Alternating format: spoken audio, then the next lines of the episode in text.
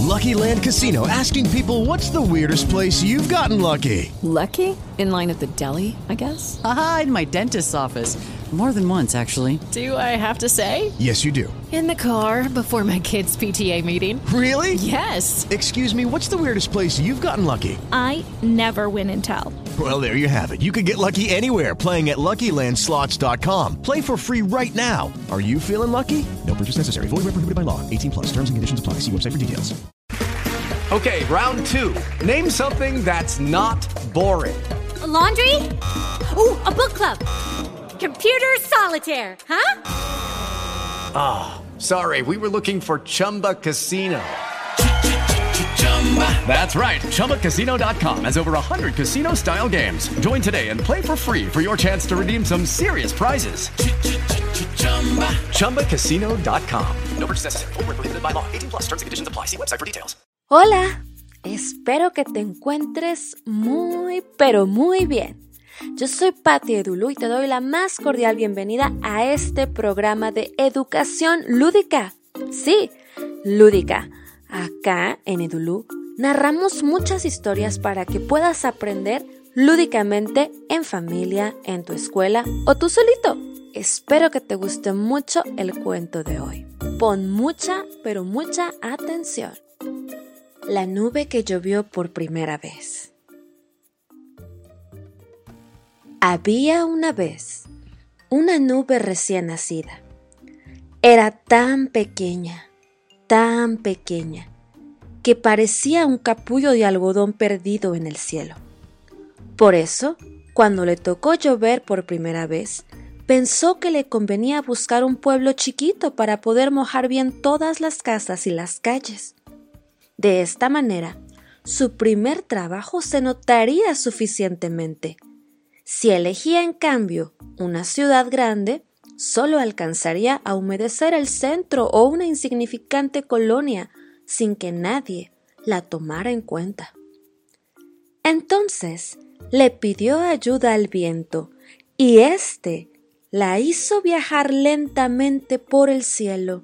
Desde la tierra se veía como un velerito perdido en el mar. Al pasar por un pueblito a la medida de sus deseos, la nube recién nacida decidió que había llegado su hora. Ahí va, se dijo, y empezó a dejar que cayeran sus primeras gotas, unas gotas grandes, como para dar tiempo a los vecinos de que se guarecieran en los portales y en sus casas. Al principio, los goterones quedaban dibujados en la placita y en las calles, como empiezan a dibujarse las primeras estrellas en el azul oscuro del anochecer. Y un sabroso olor a tierra mojada comenzó a meterse por los rincones.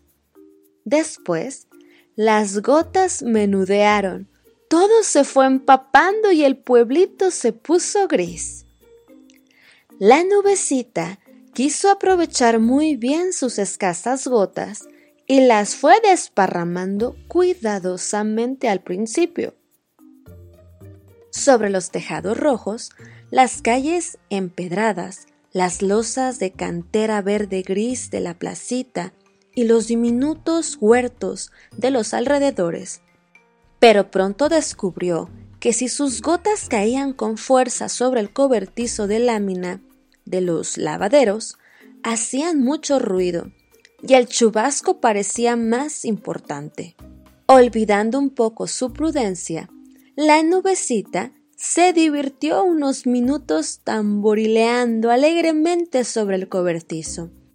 Luego descubrió otro juego, dejarse caer en los corrales de las gallinas y verlas correr deprisa y cacareando o esconderse. Con esto, la nubecita pensó que ya había hecho bastante para ser la primera vez y llamó nuevamente al viento para rogarle que le ayudara a continuar su viaje. Al alejarse, se sentía muy orgullosa al ver lo bonito que había quedado el pueblo, como si estuviera recién lavado. Entusiasmada, con el éxito de su primera tarea y lo mucho que se había divertido, mientras el viento la seguía empujando suavemente, la nubecita se preguntaba ¿Y ahora qué más podría mojar? En esos momentos alcanzó a ver unas milpas que amarilleaban entre parcelas café claro y reseco. La nubecita vio que se le presentaba otra buena oportunidad y, sin pensarlo mucho, allá se fue. Desde el momento en que dejó caer los primeros goterones, la nubecita se sintió más contenta que cuando lavó al pueblito. Qué alegre se oía el murmullo de las gotas al caer sobre el maizal, que ya había empezado a elotear. Y daba gusto ver cómo revivían las milpas y las mustias flores del campo. El mayor premio resultó ser la alegría y el agradecimiento de los campesinos que veían salvada su cosecha. Poco después, la nubecita era solo un velo casi deshecho, que se perdía en el azul del cielo. Pero eso ya no le importó, porque había sido muy feliz y pronto crecería de nuevo. Autor Jorge Kotz